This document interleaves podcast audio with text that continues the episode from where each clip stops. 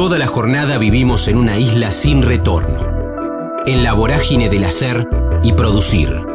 En el kilómetro cero del día tenemos más ganas de escuchar que de hablar. Ya fuimos patrios oyendo el himno. Ahora, animate a cruzar la frontera.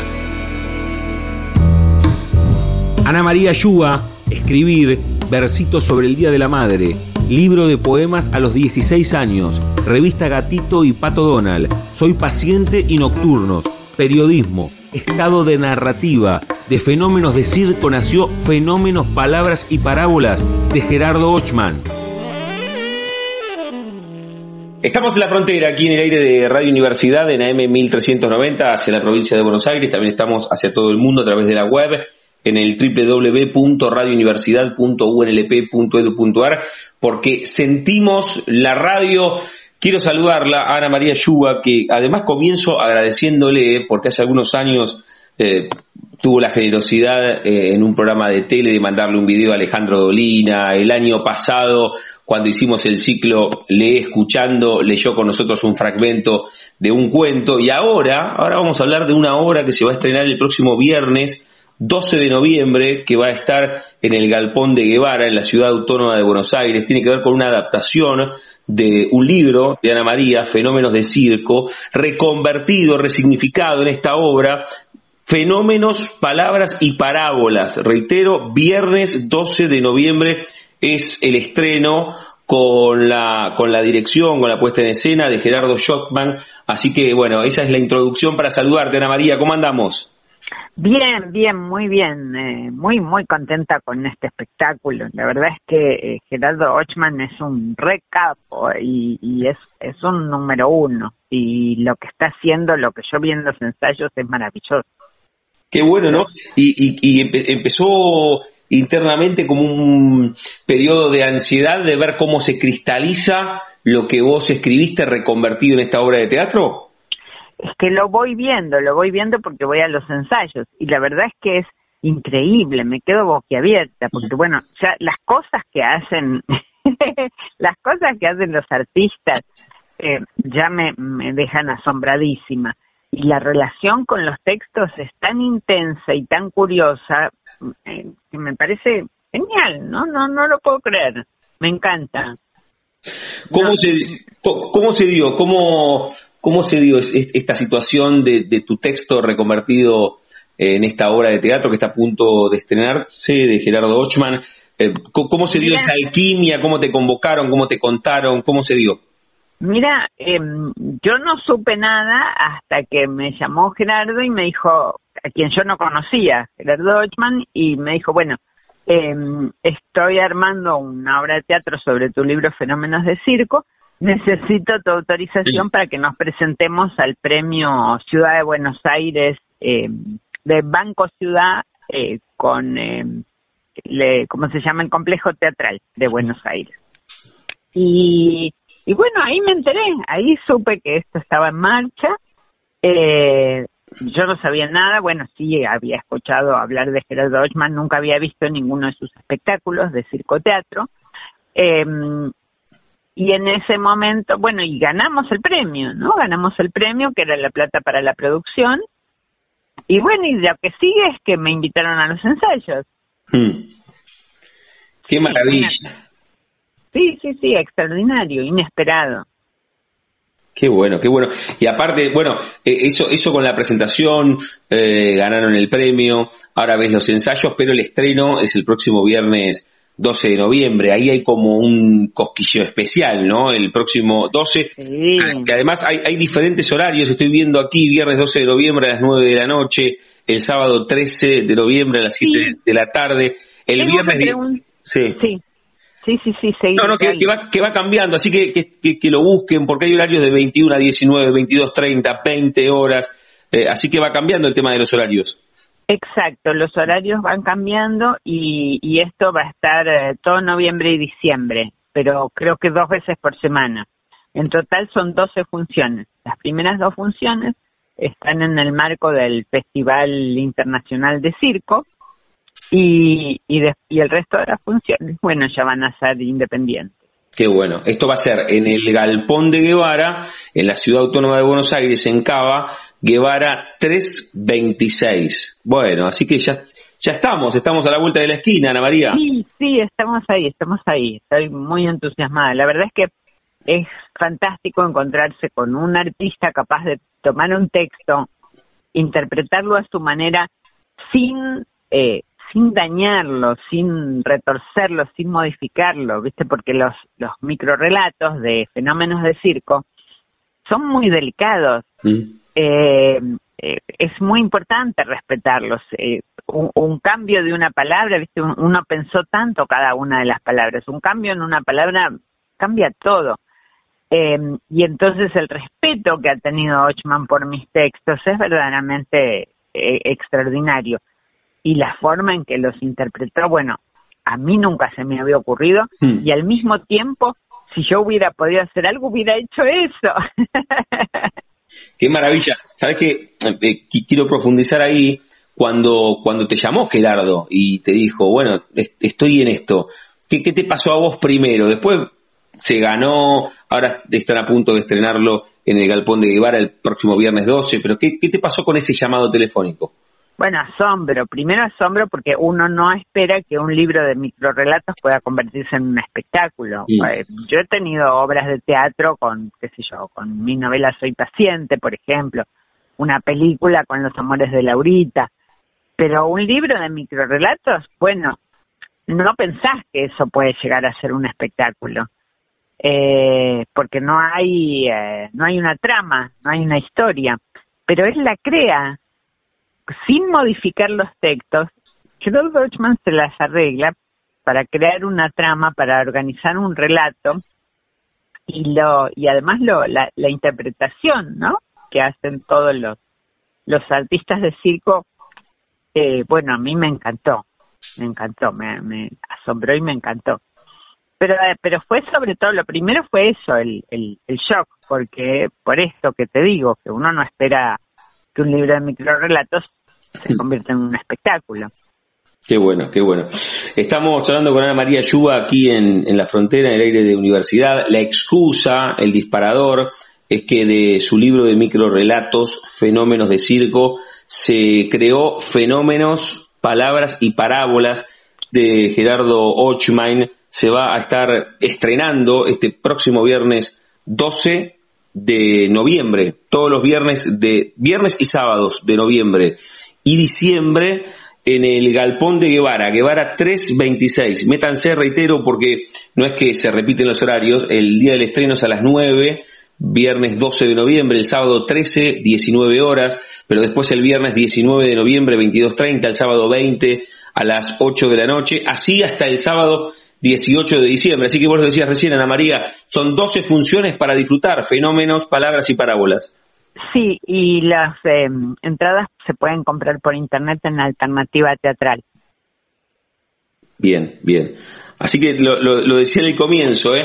Ahora ruta directa rumbo al, al viernes al viernes 12. Sí, sí, claro que sí. Qué bueno, qué bueno. Ana María, quiero quiero salir, eh, recién decía el, el, el disparador, eh, es, es, esta obra de teatro con, con tu libro de micro relatos eh, Fenómenos de Circo, pero me, me, gustaría si tenés un ratito más para, para hacer un poco el, el, recorrido con, con tu vida, un rato lo que se puede en una charla eh, telefónica. Primero, ¿cómo, cómo, cómo, ¿cómo vas saliendo de todo este tiempo? ¿Qué te deja si, si ya lo, lo tomásemos como que, que fuese un tiempo pasado? el tema de la pandemia, desde lo creativo, qué te dejó el tiempo de encierro, más tiempo para, para escribir, más tiempo para leer, nada de eso y, todo lo contrario, te alejó. ¿Qué, qué, te dejó? Mirá, ojalá, ojalá sea tiempo pasado. Vamos a ver qué pasa el próximo invierno. Vamos, por suerte, muy adelantados con la vacunación. Em, eh, ¿Qué me dejó? Eh, nada bueno, podría no haber habido ninguna pandemia y seguramente todos seríamos más felices y yo también. Eh, de todas maneras, em, en, el primer año, eh, prácticamente, los primeros meses, los primeros meses no pude hacer nada. Estuve también en, un, como en un estado de, de, shock. Em, no mal, para nada, pero no podía concentrarme para escribir. Estaba todo el tiempo atenta al, coronavirus y a todo lo que estaba pasando alrededor de eso. Em, y bueno, como, como me sucede en términos, hay gente que puede escribir cuando está en el ojo de la tormenta, yo necesito cierta tranquilidad de espíritu y en ese momento no la tenía. Así que me, me dediqué a lo que se dedicó todo el mundo, a limpiar la casa y cocinar.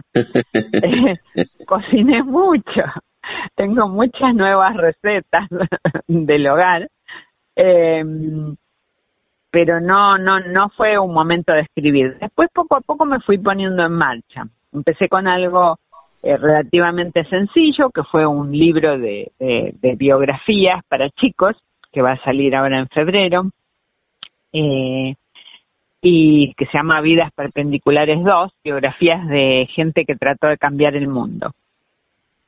Y, eh, y después, bueno, poco a poco pude empezar a, escribir cuentos y finalmente terminé un libro de cuentos, así que fue una, una época productiva.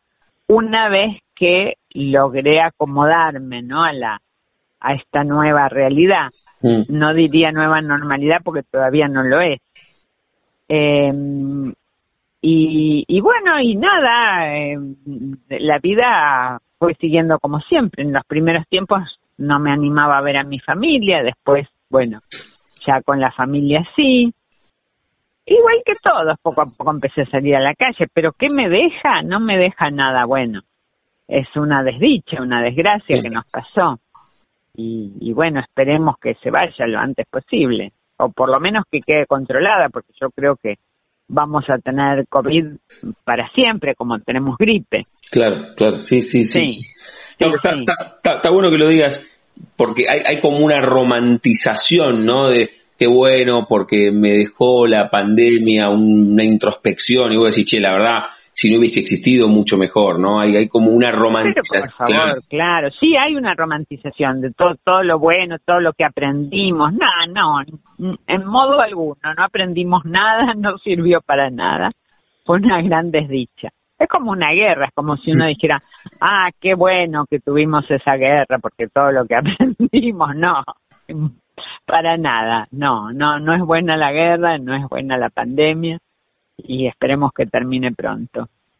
Ahora, ahora te quiero consultar sobre, justamente, lo, lo decías recién, vos dijiste, recién algo relativamente sencillo, escribí esto y este libro de cuentos, está naturalizado en vos la escritura, la publicación es parte de, de tu cotidiano, ¿no?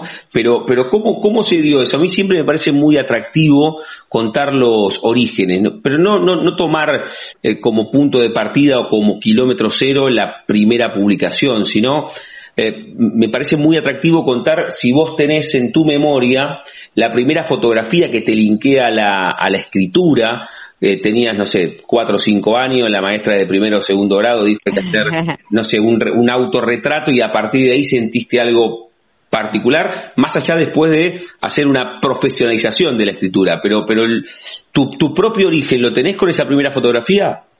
Sí, sí, absolutamente. Fue un, un versito que escribí para el Día de la Madre a los ocho años y que fue mi primer éxito literario muy importante. La maestra, la, mi compañera de banco se lo corrió a mostrárselo a la maestra, la maestra corrió a mostrárselo a la directora. Inmediatamente me profesionalicé. a los 10 años ya era una autora profesional en la escuela y escribía por encargo además. Escribía mis propios poemas y otros por encargo. Mm, para las fechas patrias, por ejemplo, me pedían poemas. Me acuerdo un poema para la polinización, que era para una materia que teníamos entonces y se llamaba desenvolvimiento, que era donde iba a parar todo lo que no era historia y geografía. Qué maravilla. Pero y, ese versito. Es más, te digo, es más, es más vendía, vendía composiciones a mis compañeras. Por eso, Así que era muy profesional. Rápidamente, ahora, para escribir un versito para mamá a los ocho, que se diese cuenta tu compañerita de banco, se lo llevó la maestra, la maestra la directora, hasta ese momento imagino, ¿no? Que, eras una voraz lectora y a partir de ahí la imaginación. ¿Cómo es que a los ocho podés escribir una genialidad? Era, no era una genialidad, era lo que uno escribía a los ocho años. Pero mm, eh, sí, era una voraz lectora, era muy, muy, muy lectora ya a los ocho años. Había empezado a leer eh, desde antes de que tenga memoria. Me parece que era muy lectora de la revista El Pato Donald y la revista Gatito, que eran los, los grandes bestsellers infantiles de la época.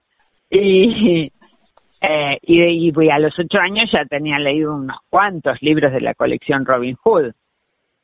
Eh, así que sí, era muy, pero además, ¿por qué poesía? Porque bueno, yo tenía una tía, mi tía Musita, que eh, estaba estudiando abogacía muy jovencita, estudiaba abogacía y eh, estudiaba para, para aprender a soltar la lengua y hablar mejor arte escénico y declamación, no, declamación, declamación, que era lo que se estilaba en esa época.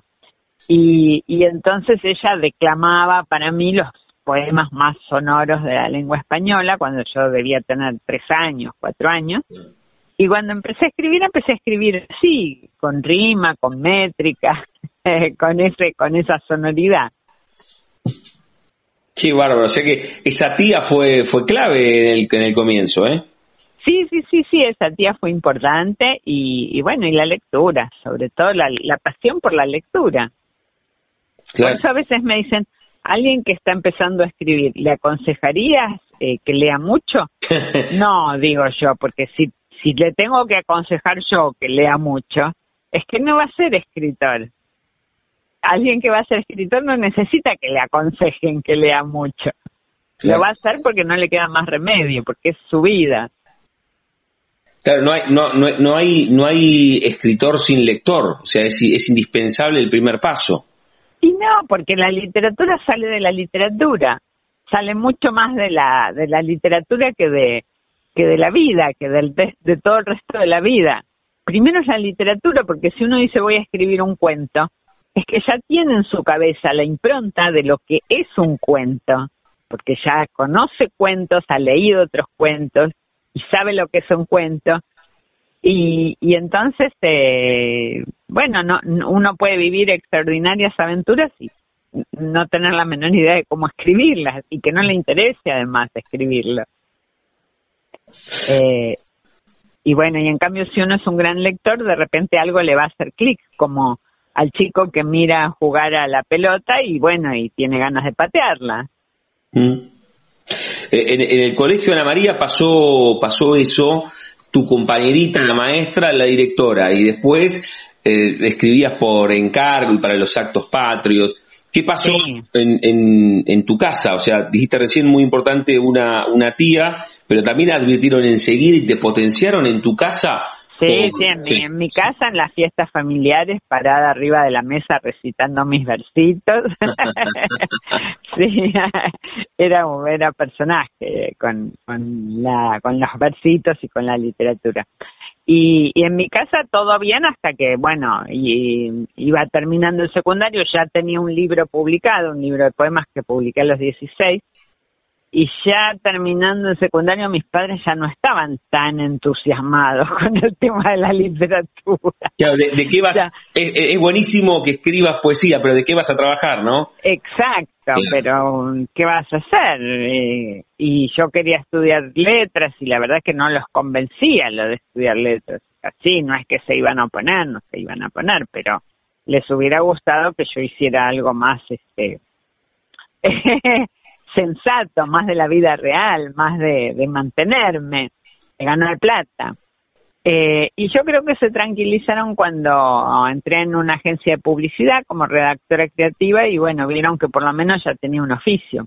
Claro, claro. Sí. Qué bueno. Y, y ese, ese mm, miedo externo que tenían tus viejos, también lo, lo tenías vos porque el arte tiene el arte, escribir, tiene, tiene mucho de incertidumbre, esto que vos marcabas, ¿no? A, tus viejos les hubiese gustado una carrera entre comillas más tradicional, arquitectura, ingeniería, abogacía o medicina, son como las cuatro que, que te aseguran laburar después. Que, o contadora pública. O contadora, contadora en aquella época. Es, ese miedo de, de tus viejos, ¿vos también lo tenías y decías, che, ¿podré vivir de esto? Yo lo, eh, tenía ese miedo en dos sentidos. Por un lado, eh, el de más que el miedo de cómo mantenerme, porque el, el tema de ganar plata, o sea, yo por mis lecturas sabía que otros escritores se las habían arreglado para sobrevivir, quizás no con la literatura, quizás este con el periodismo. Yo pensaba que iba a ser periodista y que me iba a mantener con el periodismo. Porque bueno, escribía bien y me iba a salir. Bueno, hasta que descubrí a los 19 años entré en una agencia de publicidad, ¿no? No no no conseguía, no había casi mujeres periodistas en esa época. Pero a los 19 años entré en una agencia de publicidad y dije, bueno, eh, con esto ya está, ya la mantenencia la tengo asegurada. Eh, pero era otra cosa lo que realmente me perturbaba, que era eh, si yo iba a poder ser una escritora que valiera la pena. Durante mucho tiempo me tuvo frenada la idea de que eh, un escritor tiene que ser genial o nada, tiene que ser, un escritor tiene que ser extraordinario, tiene que ser un número uno absoluto. Y bueno, lo que yo escribía, yo soy buena lectora, lo que yo escribía no me parecía tan genial. Era, tenía autocrítica. Em, y, y en un momento dado algo, eh, tuve un clic y me di cuenta que no hace falta ser tan genial, que muchos de los autores que yo había leído y me habían gustado y me habían servido y me habían abierto caminos mentales, quizás no eran tan extraordinarios y tan geniales. Dije, bueno, se puede ser un escritor mediocre, no pasa nada. Entonces, eso como que, digamos, me, me, relajó y dije, bueno, no importa si soy una, voy a ser una escritora, no importa si soy una escritora mediocre, lo que salga, vamos para adelante.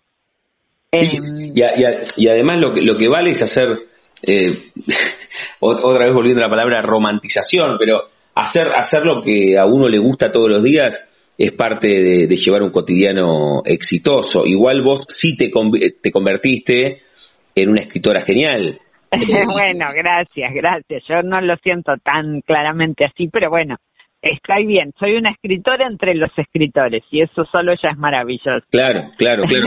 ¿Y, ese clic cuándo pasó, Ana María? ¿Pasó hace mucho? ¿Pasó? Eh, ¿Cuándo, cuándo se dio ese clic? fue al principio, ese clic fue cuando estaba, cuando estaba ahí luchando por escribir mi primer cuento, a esa edad, a los 17, 18, 19. Ah, lo resolviste rápido, porque te, podría haber perseguido ese fantasma mucho tiempo. No, no, no, no, en ese, fue en ese momento, cuando todavía... Eh, bueno, eh, otro problema que tenía en ese momento es que yo creía que nunca iba a aprender a narrar, porque como escribía poesía desde tan chica, y después seguí, seguía escribiendo poesía, y no podía escribir un cuento, no podía, no podía, no podía, no, no, no le encontraba la vuelta. Bueno, tenía 18, 19 años, podía permitirme esperar un poco más pero a mí me parecía que si en ese momento no podía escribir un cuento, nunca iba a poder escribir un cuento. Em, y ese fue un momento de angustia también, pero bueno, eh, finalmente se produjo. Me ayudó mucho em, la posibilidad, yo buscaba trabajo en periodismo, mm. en periodismo no conseguí nada, pero hubo una revista de aquellas épocas que se llamaba Nocturno, que publicaba fotonovelas, y junto con las fotonovelas venían unos cuentitos románticos. Y me, me pidieron que a ver si me si podía escribir cuentos románticos. Y bueno, eso como que le eh, le quitó al tema de la escritura eh, la exigencia, la alta exigencia artística. Y me permitió aprender a narrar, eh, aprender cómo contar un cuento porque bueno, ya no eran, este, no tenía que escribir un cuento de Chekhov ni un cuento de Poe. Me alcanzaba y sobraba con, un cuento romántico de revista femenina. Mm. Y, y entonces escribí cuatro cuentitos y esos cuatro cuentitos ya me dejaron en estado de, escritura, en estado de narrativa. Me sirvieron para aprender a escribir. Qué maravilla. ¿Te acordás el primero, el, el primero de esos cuatro cuál fue? El que, el que rompió esa cerca. No me acuerdo, no me acuerdo cómo se llamaban, nunca más los publiqué ni nada por el estilo. Nada, no están tampoco en una vieja carpeta, no quedó en ningún lado. Sí, sí, están, están, están en una vieja carpeta, son unos cuentitos románticos de revista femenina, no, no tienen nada de particular. Sí, pero que te permitieron a vos. fueron fundamentales. Claro, claro, Te permitieron a vos romper ese lugar de no poder escribir. Claro, claro. Firmaba como Diana de Montemayor. Y en ese momento, ya en ese momento me estaba alejando de la poesía, porque yo eh, sentía que algo, que, que había algo a lo que no podía llegar con la poesía. Yo quería escribir narrativa. Yo no era tan lectora de poesía ya para ese entonces, era más lectora de narrativa. Y, y, quería escribir eso que me gustaba tanto y me daba tanto placer. Qué bueno, qué bueno. Qué buena, qué buena la charla, agradecerte porque el disparador fue, fue otro, ahora vamos a volver, hagamos una charla cíclica, tiene que ver con el, con la obra de teatro fenómenos, palabras y parábolas. Con Ana María Ayuba estamos hablando. ¿Lo digo bien? ¿Lo, lo, tengo internalizado bien tu, tu apellido o tiene otra...? Ayuba, no, no, Ayuba, Sí, se, escribe originalmente, se escribe de otra manera, con más consonantes y más vocales, pero se pronuncia Ayuba, así que Bien, yo eh, lo, lo, simplifiqué a cómo se pronuncia. ¿De, ¿De dónde viene etimológicamente? ¿Le has dado importancia al árbol genealógico? ¿De dónde viene? Sí, es judío, judío del Líbano. Mi abuelo Musa vino del Líbano, de Beirut. Del Líbano, de ahí, de ahí viene el, origen de, del apellido. Con Ana María Yuba estamos terminando la charla.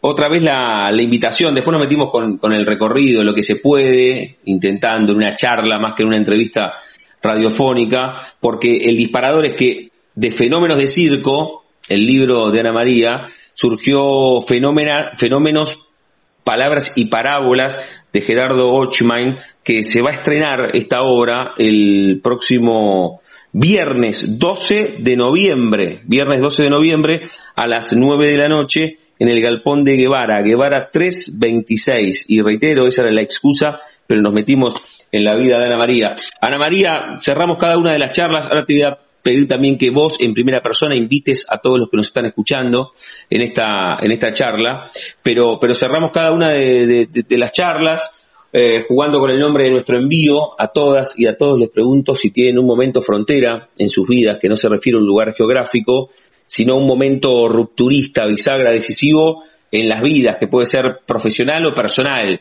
eso que escribiste cuando tenías ocho y tu compañerita salió corriendo y te diste cuenta que algo mágico había pasado con, tu escritura, o esos primeros cuatro cuentos en la revista femenina, o algún libro muy emblemático, algún viaje, algún premio, algo más personal que no tiene que ver con la escritura, no sé, apendicitis a los cuatro y te quedaste sola en un hospital. un momento, ¿vos podés elegir? Bueno, más de uno. Uno fue, para mí, fue importantísimo el, eh, cuando gané el premio, el premio lo con Soy Paciente, en el año 79, con mi novela Soy Paciente. Y eso me permitió publicar mi primera novela en una editorial, en, una editorial grande, porque en ese momento Losado era una de las cuatro grandes editoriales de la Argentina. Eh, así que ese, ese fue un momento bisagra. Eh, a partir de ahí me consideré escritora. Eh, y, la, y el otro, el nacimiento de mis hijas. Bien, por eso. Uno con la escritura y otro que no tiene que ver con la escritura, ¿no? Ahí está. Claro, el nacimiento de mis hijas. Y no lo quiero dejar afuera a mi marido. Conocerlo a mi marido, que fue tan importante para mi vida personal y para mi escritura, porque él siempre me alentó muchísimo. Él cuando él me conoció, yo todavía no tenía nada publicado, tenía publicado mi libro de poesía de los 16 años, y él eh, leyó algo de lo que había escrito y me dijo, pero vos podés escribir así y estás ocho horas trabajando en publicidad. Me dijo, ¿qué, qué publicidad ni publicidad? vos tenés que dedicarte a esto. De, de bueno de, las parejas que potencian, ¿no? Porque... Sí, absolutamente. Porque podría haberse quedado abrazado a un sueldo fijo, lo que vos trabajabas en una agencia y te dijo, advirtió, y además que te hacía feliz a vos escribir otra cosa. Claro, no, y además eh, él lo leyó y le pareció que le, le, encantó, le pareció una maravilla, me dijo, vos, esto es lo que vos tenés que hacer. eh, y bueno, 46 años después seguimos en muy buenos términos. Muy bien, y te sigue diciendo, imagino, seguí por este lado. me sigue, me sigue mimando, sí, sí, sí. Qué maravilla. La charla con Ana María Yuba aquí en la frontera de la Universidad. Ana María, agradecerte mucho por este rato, por la generosidad de la charla, por, por contarnos de qué va. ¿Querés otra vez o siempre es más, más potente que, que en este caso una de las protagonistas, porque vos sos la protagonista, de un texto tuyo surge Fenómenos, Palabras y Parábolas que se va a estrenar el viernes 12 de noviembre. Pueden encontrar los tickets en Alternativa Teatral, pero invita a los que nos están escuchando a que estén en el estreno y, los viernes y sábados de noviembre y de diciembre. Sí, sí, por supuesto. Invito a, todos los que están escuchando a que vengan al estreno de Fenómenos, Palabras y Parábolas. Eh, al estreno o a cualquiera de las funciones que se van a dar en noviembre y en diciembre. Hay que fijarse las fechas y los horarios porque hay algunos cambios de horarios. Eh, los tickets se consiguen en alternativa teatral y bueno, no los conozco personalmente y así todo espero verlos y conocerlos en la en la función de palabras y de fenómenos, palabras y parábolas. Es circo teatro y es fantástico. Qué bueno, y que surge justamente de tu pluma, de tu creación, de tu cabeza, de tu cuerpo, que es fenómenos de circo, y de fenómenos de circo surge fenómenos, palabras y parábolas de Gerardo Ochman, que se va a estrenar entonces el viernes 12 de noviembre en el Galpón de Guevara, en la Ciudad Autónoma de Buenos Aires, Guevara 326, y consiguen los tickets en Alternativa Teatral. Ana María, gracias de verdad por, por este rato, eh, por la generosidad del tiempo, por, por siempre, cada vez que, te convocamos para, para cualquier situación que tiene que ver con la radio, siempre estás predispuesta y además, primero y antes que nada, gracias por tu pluma. No, al contrario, muchísimas gracias a vos, Damián. Te mando un beso enorme y ya nos conocemos personalmente. Beso. Un abrazo, cariño. Chau, chau. Elaboración de pastas frescas y pizzas para hornear, El Banquete. Somos un clásico en la ciudad desde hace 15 años. Hacenos tu pedido al 221-554-2004. Encontranos también en Instagram, El Banquete. Especialistas elaborando pizzas y pastas. La, frontera. Combinable con el ayer y el hoy. Con el siempre. Porque escucharse no pasa de moda. Payuca, de pergamino a pensión en capital, audición, fiestas familiares, escuela de circo, siglo de oro trans en el Teatro San Martín. Estamos en la frontera, aquí en el aire de Radio Universidad, en AM 1390, hacia la provincia de Buenos Aires. También estamos hacia todo el mundo a través de la web en el www.radiouniversidad.unlp.edu.ar porque sentimos la radio. Quiero saludarla y primero, como siempre, agradecerle a Marcos Mutuberría que nos acerca enormes figuras de la calle Corrientes, literalmente hablando. En este caso, quiero saludarla a Payuca, que está protagonizando. Ahora le, voy a pedir que, nombremos a todos y a todas, ¿eh? los, los que están sobre el escenario, los que trabajan también del otro lado, en Siglo de Oro Trans, en la Sala Martín Coronado, en el emblemático Teatro San Martín, ahí en la calle Corrientes. Payuca, ¿cómo estás? Damián en Radio Universidad, un gusto. Hola Damián, buenas tardes, muchas gracias, un placer charlar, muchas gracias. No, gracias a vos por, por este rato y, como siempre el puente eh, de Marcos. Estamos hablando contigo, pero podríamos estar hablando con, con otra de, de las protagonistas. ¿Querés que empecemos con esto para ser generosos? Con, con quiénes más estás sobre el escenario o, lo que creas conveniente nombrar de Siglo de Oro Trans. Sí, claro, por supuesto. Eh, de Oro Trans es una versión de Don Gil de las Calzas Verdes, eh, de Tirso de Molina. Es una versión libre escrita por Gonzalo de María, em, un gran autor, director, escritor teatral, eh, y dirigida por Pablo Maritano. Este, y dentro del elenco se encuentran eh, Monina Bonelli, Ariel Pérez de María, eh, Fabián Minelli, Maya Marabrodos, Mariano Saborido, Julianeca, Rodrigo Arena, Martín Ansardi, Nati Menstrual eh, mm, y Emiliano Figueredo. y Roberto Peloni. Bien, bien, bien. Sabes que de memoria lo tenés, lo tienes anotado. no, no, no, no, no, los voy recordando porque como tengo escenas con todos, entonces los voy recordando a medida que, que los voy cruzando en mi mente. Sabes que ni bien Marco me dijo de hablar contigo, empecé a ver algunas algunas imágenes, estuve hace algunas semanas en el en el San Martín viendo viendo la obra de Leonor Manso y bueno, primero que el teatro es, es fabuloso, pero además la, la, puesta en escena que hacen Payuca es, es extraordinaria. Ustedes vi algunas imágenes nada más, tal vez en, en las próximas semanas pueda verlo, pero pero es realmente espectacular lo, lo que hacen en cuanto a puesta en escena. Contanos, contanos cómo fue ese proceso y contanos de qué va y qué días están para que podamos verlas y verlos ahí sobre, sobre el escenario del San Martín, en la sala Martín Coronado. El, el proceso fue muy intenso. Comenzamos con los ensayos eh, antes de antes de la pandemia, en noviembre del 2019, este, y estrenamos a los tres meses, eh, fines de enero del 2020. Este, era un, proceso de ensayos de todos los días, seis horas, de martes a domingos, este, durante tres meses sin parar. Este, es una apuesta muy compleja, es un texto muy difícil y y llevaba mucho entrenamiento y rigurosidad este con respecto al trabajo. Así que fue una fue un trabajo muy intenso. Ahí hicimos un mes de funciones después paramos este este apagón mundial que hubo eh, y ahora retomamos en el Teatro San Martín. Habíamos intentado retomar en el Regio pero no pudimos también covid de por medio así que directamente pasamos al San Martín lo cual fue maravilloso eh, ese cambio.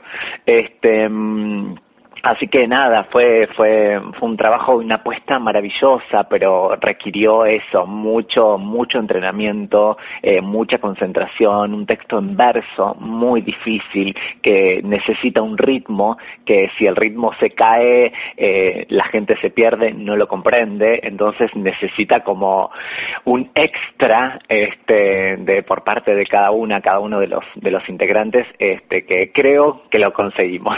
Qué bueno, qué bueno. Payuca, ¿cómo, ¿cómo fue ese, ese mes que se reabrieron los teatros, en ese paréntesis entre confinamiento y confinamiento, después otra vez la pausa y hace algunos meses que se volvió y ahora no sé el San Martín, imagino que sí, que, que están las salas al 100% del aforo, y, pero, pero ¿cómo fue ese, ese día del estreno después de tanto tiempo de intenso ensayo? Ay, fue un placer, fue como, como volver a estrenar, eh, era un reestreno, pero era un nuevo estreno, porque después de un año y medio de, de, de, no, de no hacer una obra tan compleja, volvimos de nuevo como a intensificar ensayos y demás, que habíamos intentado retomar en el Teatro Regio, donde nos habían pasado que iba a ser como la segunda parte de la temporada, también un mes y medio ensayando y no habíamos llegado, no habíamos concluido nada, este, así que nada, fue hermoso, fue muy gratificante, este, porque digo, tiene más ensayos que funciones la obra, este, pero nada, fue, fue hermoso, fue muy placentero, una emoción enorme, y más entrar en la sala Martín Coronado era mi primera vez en ese, en esa sala, desde la parte del backstage, desde el escenario, digo, fui a ver muchas obras con grandes referentes, actores, actrices, enormes, inmensos, así que el primer ensayo en esa sala fue un poco apabullante, entrar de desde, desde, el, desde la parte del backstage fue como me quedé unos, unos segundos sin aliento, eh, realmente, porque yo estoy cumpliendo un sueño. Para mí, estar trabajando en el Teatro San Martín era un sueño que yo tenía desde cuando egresé en la Escuela de Arte Dramático hace unos 20 años atrás. O sea que mm, fue, fue imponente, fue imponente y muy feliz y estoy disfrutando cada función, al igual que el resto del elenco. Digo, estamos disfrutando y siendo muy felices con esta obra. Qué bueno, qué bueno, qué bueno que además lo puedas poner en palabras y, contarlo, que tiene como un valor agregado la obra, de, lo que significa para ustedes también estar sobre el escenario, para nosotros los espectadores que vamos a verlos y a verlas. No tiene que ver con esto, con que mirá la emoción con, con lo que lo, con cómo lo contás, lo que te pasó una vez que entraste a la sala Martín Coronado, pero ya no como espectadora, sino para estar vos sobre, sobre tablas. Sí, este, porque mm, realmente es como, es, un, es una sala muy emblemática, es un tardé varios ensayos en hacerme cargo del escenario, de, del piso, de estar transitando y habitando ese espacio, porque de verdad que se te vienen muchas imágenes, se te vienen muchos referentes, grandes actores, actrices que pisaron ese escenario, y es como, ok, ahora estoy yo, estamos un elenco hermoso y maravilloso transitando esto, digo, bueno, hagámonos cargo, este, pero tardamos un par de ensayos, por lo menos yo particularmente tardé un par de ensayos en, bueno, ok, quitar estos miedos, estos fantasmas y, y empezar a disfrutar de estas funciones que ya lo veníamos haciendo antes. Este, así que sí, sí, ese, ese valor agregado y aparte la mayoría del elenco, este, al margen de, de la mitad de ser personas trans, este, la mayoría del elenco somos de teatro independiente, teatro mm. off, teatro alternativo, digo, no contamos con figuras famosas, conocidas, digo, acá lo importante es el, el, el talento que tiene el elenco este y pisar un teatro oficial la mayoría es la primera vez que estamos trabajando en un teatro oficial. Entonces este es maravilloso esta oportunidad que se nos ofreció que se nos dio que conseguimos que logramos con trabajo por supuesto. Este así que muy muy felices. Estamos charlando con Payuca aquí en la frontera en el aire de Radio Universidad hablando de siglo de oro trans que está en la sala Martín Coronado en el Teatro San Martín, ahí en la calle Corrientes. Payuca siempre es más potente que lo digan las y los protagonistas. ¿Cuándo los y las encontramos ahí en el, en el San Martín? ¿Qué días? ¿A qué hora? Mira, estamos este fin de semana, eh, lamentablemente es el último, viernes, sábado y domingo, 20 horas, es el último fin de semana, pero retomamos el 24 de noviembre y vamos a hacer funciones miércoles y jueves hasta mediados de diciembre, o sea que tenemos un mes más de funciones, pero solo miércoles y jueves. Ah, bueno, bueno, bueno. O sea, queda este próximo fin de semana, el inmediato, pero pero queda quedan las funciones. Entonces, ¿y va a estar miércoles y jueves? ¿Se sabe la hora también, dijiste? 20 horas también. Ah, buenísimo, buenísimo, espectacular. Miércoles y jueves 20 horas hasta el 16 de diciembre, o sea, tenemos un mes más. Ah, este, así que sí, si tienen la posibilidad de ir este, al Teatro San Martín, aparte, eh, esa sala es maravillosa. Es digo, desde el espectador también entrar a esa sala es, es hermosa. Se escucha bien, se ve bien de todos lados, este es muy imponente, la escenografía, los vestuarios, este, em, es maravillosa, es maravillosa. Qué bueno, qué bueno y, ensayaron tanto, lo están disfrutando, que ahora decís, che, nos queda el último fin de semana y, un mes más. ¿Y, cómo se hace para, para uno despedirse de los personajes que crea? O sea, es, ah. es, es, un, es un trance difícil ese, ¿no?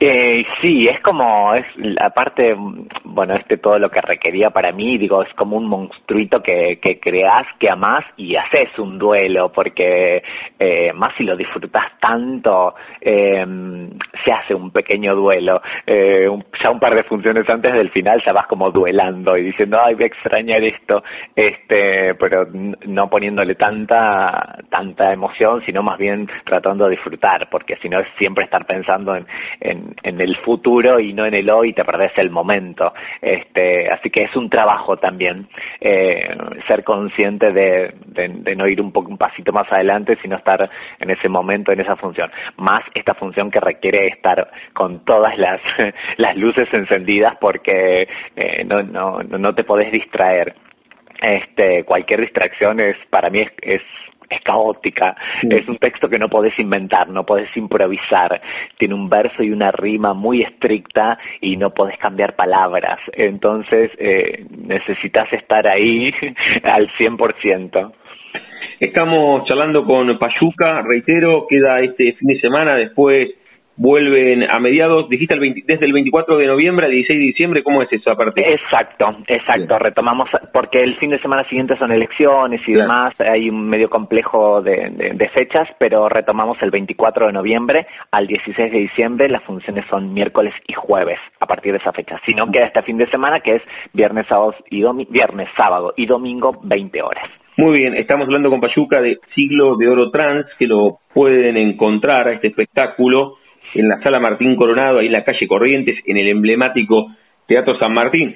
Por ahora esta es eh, la estación, la última estación de tu recorrido artístico, vendrán otras estaciones. A mí siempre Payuca me parece atractivo contar eh, de dónde nacen cada una de las, de las pasiones.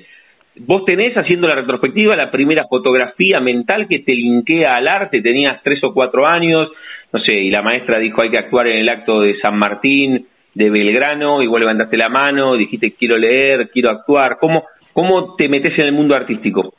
No, yo del minuto cero mm, siempre estuve creando, improvisando, armando y siendo el centro de atención de cuanta fiesta o evento había familiar. O sea, era el cumpleaños de la tía y yo iba con mi kit y le armaba eh, juegos, me disfrazaba, eh, los hacía bailar, los hacía cantar, eh, yo actuaba y los hacía sentar a todos en ronda para que me mirasen. Este, yo desde el minuto cero siempre estuve como jugando, improvisando, maquillándome, pintándome, disfrazándome, haciendo trucos de magia, este, desde el minuto cero.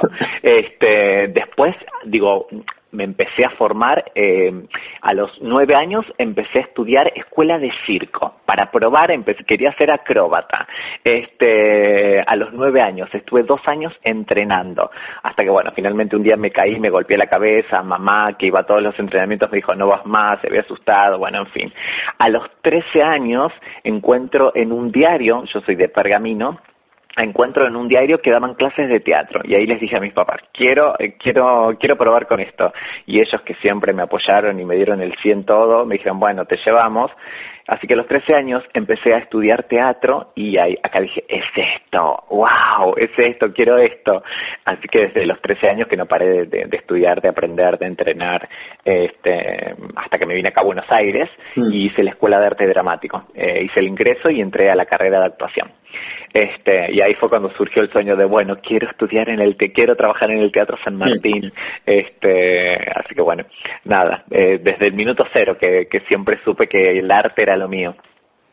Qué importante eso que contás de, de tus viejos, ¿no? Que te acompañaron, porque a veces cuando, cuando surge esa inquietud, esa pasión, intentan torcer esta situación y decir, che, pero vas a poder trabajar de esto, no, te, no tenés más ganas de estudiar medicina, abogacía, arquitectura o, o, para ser contadora, ¿no? Y, y mm. viejos te acompañaron siempre.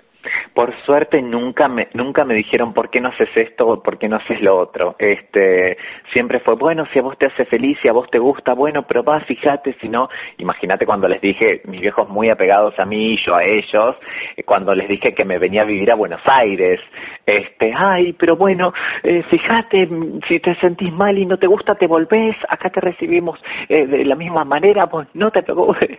Este, pero siempre fue con, con, con, con mucho apoyo, por suerte, y debo agradecerles eh, esto de que nunca me, me, cortaron el hecho de, de, decir, bueno, quiero probar esto, quiero hacer esto, y ellos atrás mío como diciendo, bueno, dale, probalo, fíjate, si a vos te hace feliz, hacelo. Este, la verdad que, que fui una persona, y soy una persona muy afortunada de tenerlos, este, así que muy, muy feliz porque no, no es un, no es tan común, digo, mm. tener el apoyo de tus padres desde el minuto cero, digan, ¿quieres hacer esto? Y te digan, sí, hacelo.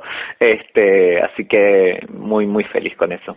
Con Payuca estamos charlando, estamos conociendo parte de su recorrido, el disparador, la excusa, es que está con Siglo de Oro Trans en la Sala Martín Coronado, en el queridísimo, entrañable, simbólico Teatro San Martín, ahí sobre la calle Corrientes, queda este último fin de semana, el fin de semana del viernes, sábado y domingo a las 8 de la noche, con, reitero, Siglo de Oro Trans, pero es un pequeño paréntesis, se cierra este fin de semana, pero inmediatamente el próximo 24 de noviembre van a estar todos los miércoles y jueves hasta el 16 de diciembre, desde las 8 de la noche, reitero, ahí en el San Martín. ¿Qué, edad tenías, Payuca, cuando te viniste de Pergamino a Buenos Aires con ese anhelo, esa, esa cuestión muy, muy, muy típica, ¿no? De, de llegar del mal llamado interior del país a la ciudad de la furia. Este, mira, yo había estudiado teatro durante los cinco años del secundario. En mediados de, de, de del último año del, colegio secundario, dije, yo acá quiero seguir estudiando teatro. Y sentí que ahí en Pergamino como que ya había, cubierto una cuota, ya había estudiado con todos los profesores que había. Y dije, quiero más, quiero más, necesito más. Este, y en las vacaciones de invierno de quinto año que tuve en el colegio, me vine con un compañero con el que estaba estudiando teatro allá eh, acá a Buenos Aires averiguar dónde íbamos a estudiar teatro al año siguiente. Este, fue muy divertido porque él me dijo, yo conozco Buenos Aires, no te preocupes, vamos y averiguamos y vemos dónde vamos. Habíamos venido con un listado de direcciones, de escuelas y maestros de teatro para averiguar dónde estudiar.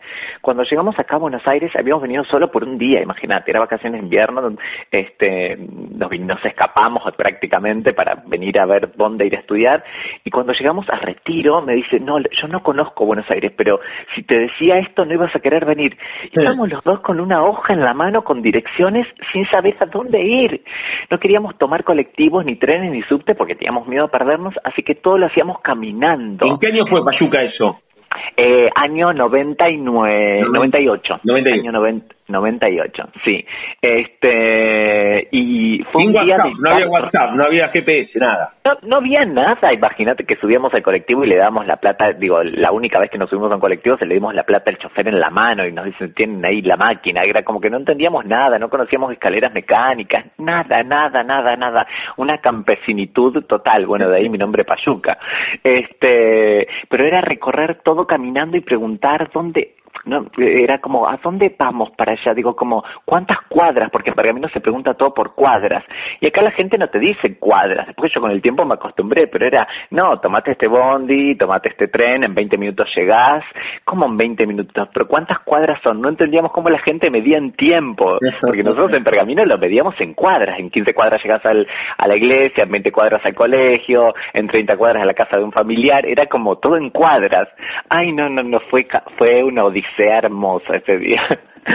¿Y un día, un día solo estuvieron o te quedaste más un día, No, un día solo, un día solo, un día solo, averiguamos todo hasta que yo decidí, bueno, listo, me inscribo en la Escuela de Arte Dramático. Me hice todo el papelerío, me inscribí y en, en, enero me vine a vivir a Buenos Aires. Este, en enero del año siguiente, recién había terminado el colegio secundario. Este, y en febrero hice el ingreso y en marzo entré y empecé la carrera. Este, así que nada, fue hermoso, viviendo en una pensión, eh, comiendo galletitas de agua y arroz, eh, nada, digo, con toda la, con todo el mundo de alguien que se viene del interior sin un mango y con lo justo, este, pero bueno, nada, feliz, feliz, feliz por todo el camino y el recorrido que, que pude hacer. ¿Y, en qué momento, en ese 98 que viniste, ese día de Pergamino, lo que contaba recién, eh, no, no sabían dónde quedaba? Cada, cada uno de los lugares, te volvés, te inscribís en, la Escuela de Arte Dramático, volvés, esta situación, ¿no? De, bueno, pensión, a veces no tener para, para comer.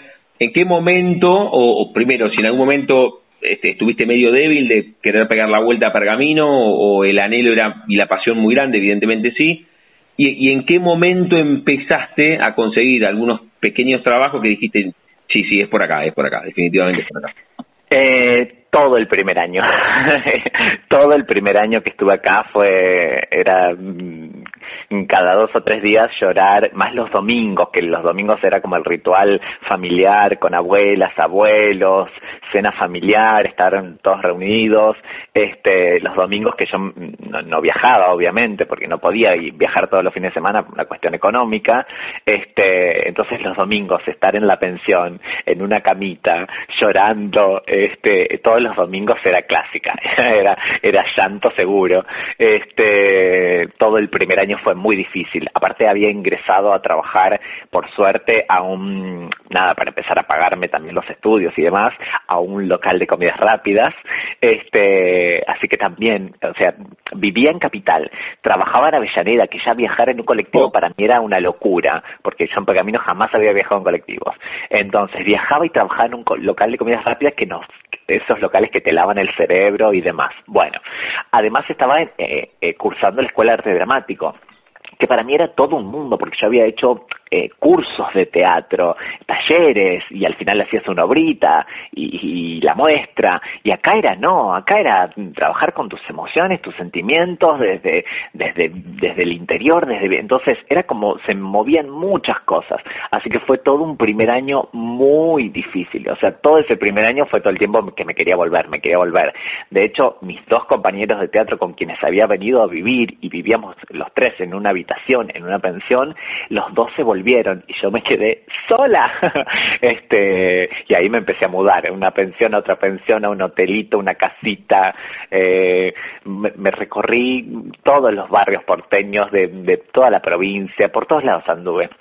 Este, y nada, ya al, al, tercer año ya, ya me instalé, me asenté y, ya empecé como a encauzarme un poco más, pero, pero fue muy, muy difícil todo el comienzo. Y, si tuviese que regalarnos algunas eh, fotos, como te preguntaba en el comienzo, pero vinculado a tu recorrido artístico de bases que te decían todo el tiempo, che, quédate acá porque, porque tenés talento, porque puedes trabajar. ¿Cómo fue ese recorrido artístico?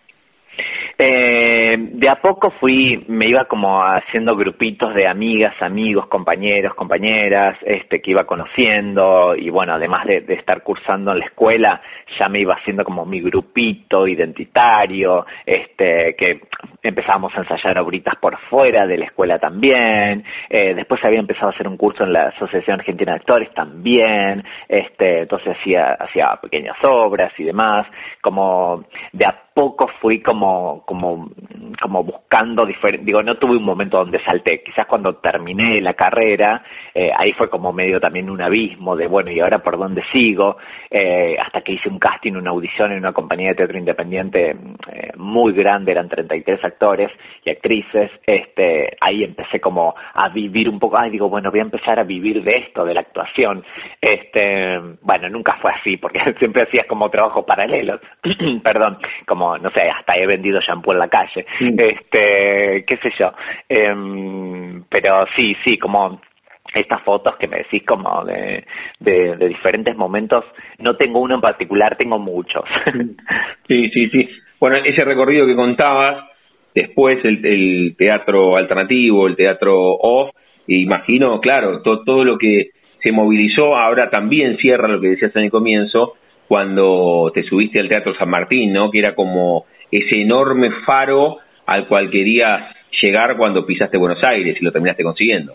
Exacto, exacto, sí, sí, sí, por eso fue como mucho teatro independiente, mucho teatro off alternativo, under, este, digo, a ver, yo terminé la carrera y dije, bueno, listo, ahora entro a trabajar en San Martín, este, como, ok, ya está, tengo un título eh, de actriz, eh, listo, entro a trabajar en San Martín. Bueno, no, pasó un tiempo hasta que, que lo conseguí, lo logré, este, ojalá a partir de ahora se, se, se empiecen como a habilitar o hacer más públicas los castings, las convocatorias en los teatros oficiales, este, eso es lo más complejo, los accesos, ¿viste? Mm. Eh, teatro comercial también, este, o también pasa en lo audiovisual, que es donde me gustaría también estar un poco más, digo, los accesos, los castings, las convocatorias, eso es lo más difícil, ¿viste?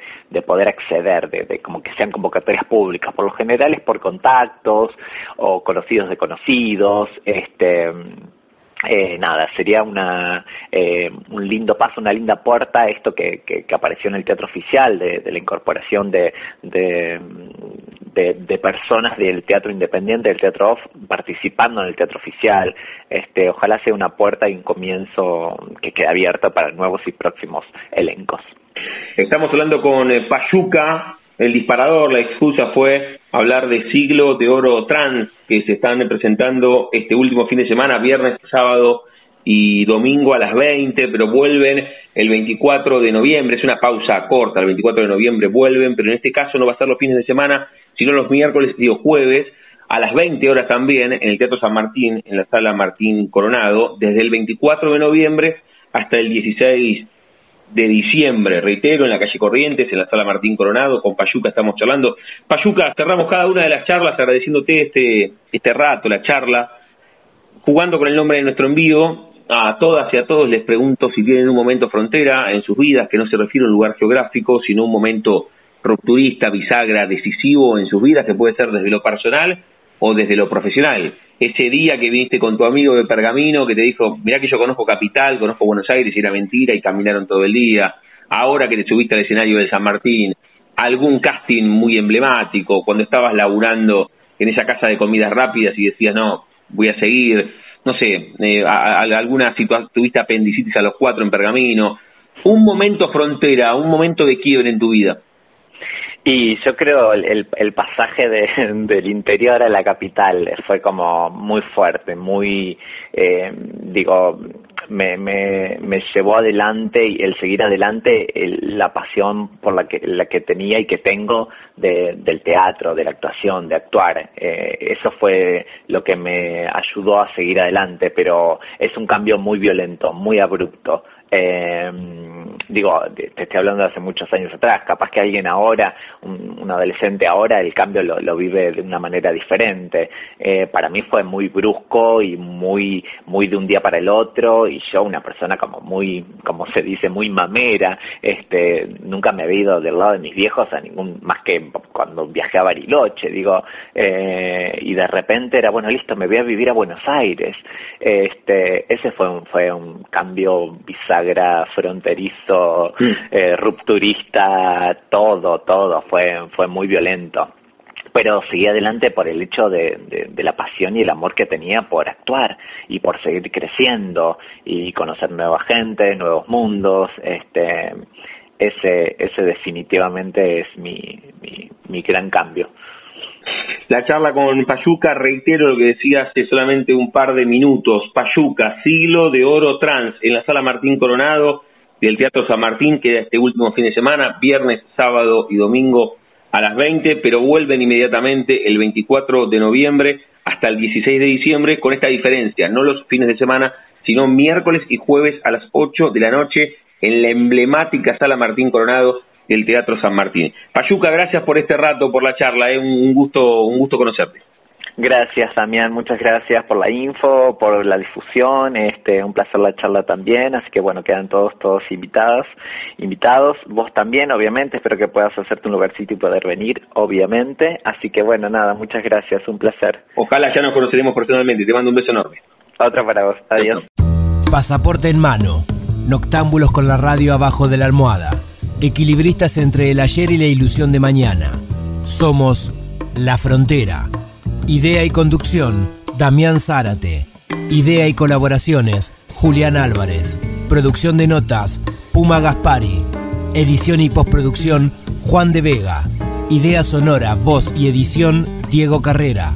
Voz artística, Pablo Dupuy.